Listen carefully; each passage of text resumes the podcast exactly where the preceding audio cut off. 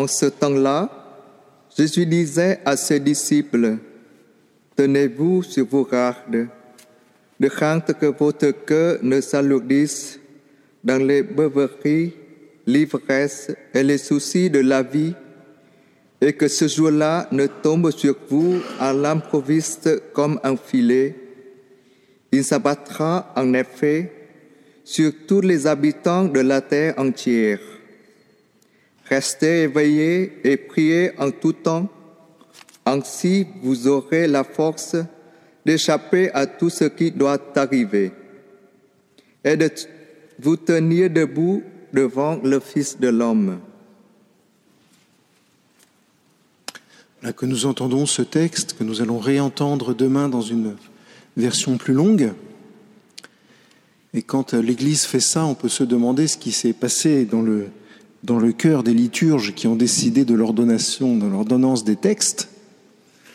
Ou alors on peut essayer de voir que le Seigneur veut répéter certaines choses ou approfondir certaines choses, particulièrement peut-être aujourd'hui, demain, toute la semaine, la vigilance.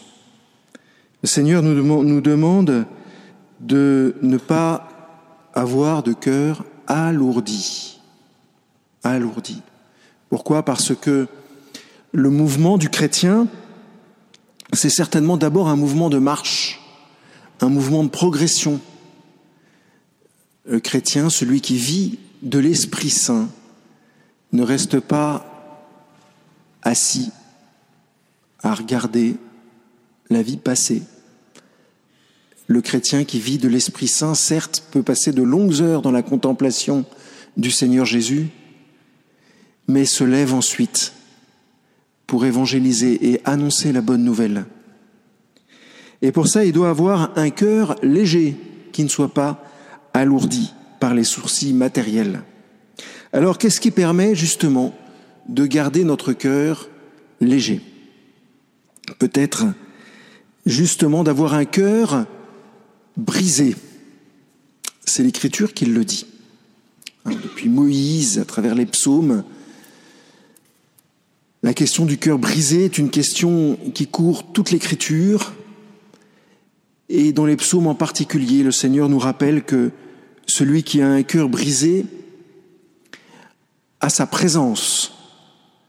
Le Seigneur se tient près du cœur brisé, de celui qui a un cœur brisé et un esprit humilié. Mais aucun d'entre nous n'a vraiment envie d'avoir un cœur brisé. On n'a pas envie d'être triste, on n'a pas envie euh, d'avoir le, le cœur euh, le cœur bas, le cœur alourdi, le cœur euh, obscurci. Sauf que le cœur brisé, c'est pas exactement cela. Le cœur brisé, c'est un cœur qui est ouvert. Le cœur brisé, c'est un cœur qui est vigilant. Et ça, c'est un mot vraiment important pour les temps qui viennent. Le cœur brisé, je le répète, c'est un cœur ouvert et qui est vigilant. Alors, comment est-ce que ce cœur ouvert peut garder cette vigilance? Peut-être particulièrement pour rester ouvert d'abord. Mais de quoi est fait cette vigilance? Hein, C'est peut-être là que le Seigneur nous fait un clin d'œil en nous envoyant des séminaristes pour le diocèse aux armées, puisqu'il paraît que vous avez le grade de la personne qui est en face de vous quand vous êtes aumônier, si mes souvenirs sont bons. La chose militaire vous est familière, chers amis. Il me semble que celui qui est vigilant, le garde qui est vigilant, c'est celui qui a trois qualités. En tous les cas, qui fait attention à trois choses. La première chose, c'est la mémoire. Il faut se rappeler d'où peut venir l'ennemi. Et il faut se rappeler aussi le trésor qu'on défend. Parce que si on ne se rappelle pas le trésor qu'on défend, on va être beaucoup moins vigilant, beaucoup moins attentif. Il faut faire mémoire de ce que le Seigneur nous a donné, de ce que le Seigneur fait en nous. de ce que le Seigneur déploie en nous jour après jour. Faire mémoire, c'est permettre aussi d'espérer et d'obtenir par l'espérance ce, que ce dont nous avons besoin. Donc la première chose, faire mémoire. La deuxième chose que celui qui veut maintenir la vigilance doit avoir, c'est certainement une capacité d'écoute. Et dans l'écoute, je mets aussi le regard. Mais je choisis l'écoute à cause du premier commandement. Écoute Israël. Celui qui est vigilant et pas seulement vigilant des bruits menaçants qui peuvent venir de l'extérieur ou de l'intérieur, mais c'est celui qui sait écouter son Dieu.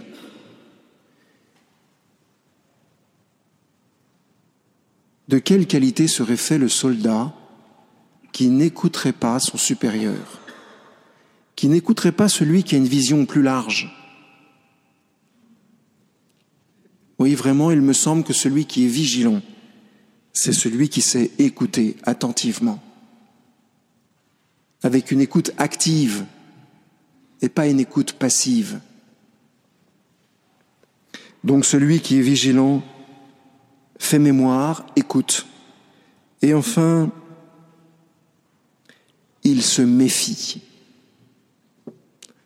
Il se méfie. Il y a des tas d'abréviations militaires pour parler de ce terme-là. Je ne vais pas les utiliser ici, dans la sacristie avec vous si vous voulez peut-être après. Mais le soldat qui, qui garde, qui est vigilant, il se méfie. Il est tendu d'une certaine façon.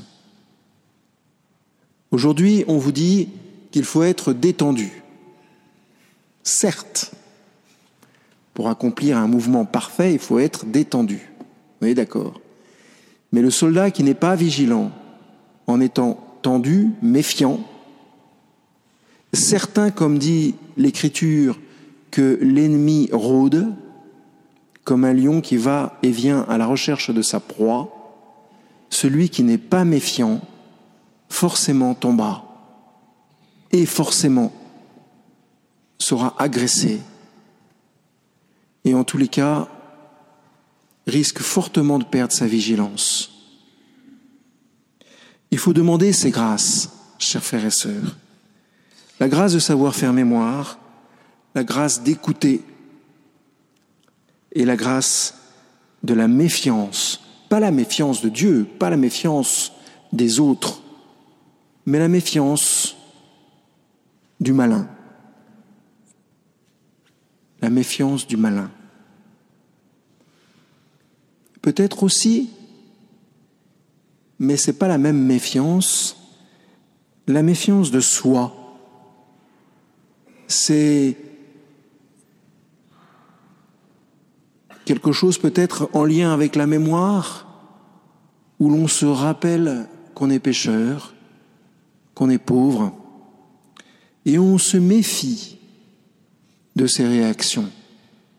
On se méfie des habitudes qu'on peut commencer à prendre sans jamais arriver à les détourner. Voilà, demandons cette grâce juste pour aujourd'hui de vigilance en acceptant d'avoir un cœur brisé, c'est-à-dire ouvert à l'action de Dieu. Amen.